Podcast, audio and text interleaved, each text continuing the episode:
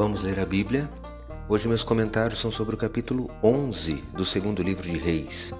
Sou o professor Décio Henrique Franco. Este podcast segue o projeto Reavivados por Sua Palavra, da leitura diária de um capítulo da Bíblia. Este capítulo relata a história de Joás, que foi feito rei aos sete anos de idade.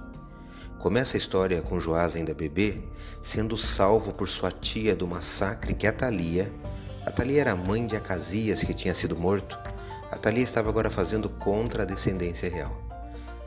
Ele foi escondido, Joás, por seis anos na casa de Deus. No sétimo ano, Joiada, que era o sumo sacerdote, já bem idoso, ordena aos capitães que o unjam como rei e Atalia é assassinada.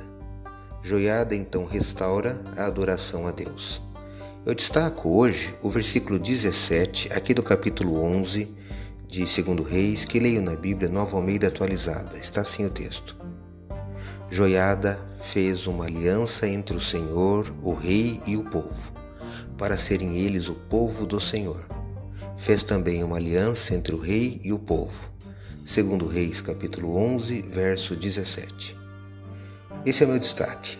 O sumo sacerdote fez uma aliança entre o Senhor de um lado e o rei e o povo do outro.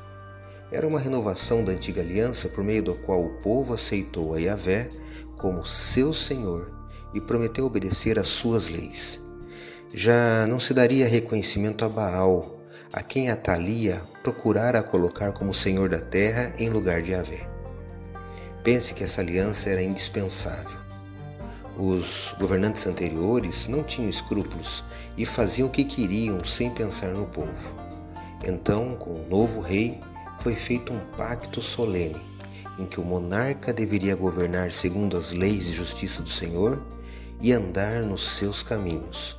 E o povo, então, daria sua fidelidade a Yahvé, seu verdadeiro rei. Leia hoje segundo Reis, capítulo 11. Este foi mais um episódio diário desse projeto de leitura da Bíblia apresentado por mim, Décio Henrique Franco. Um abraço e até amanhã.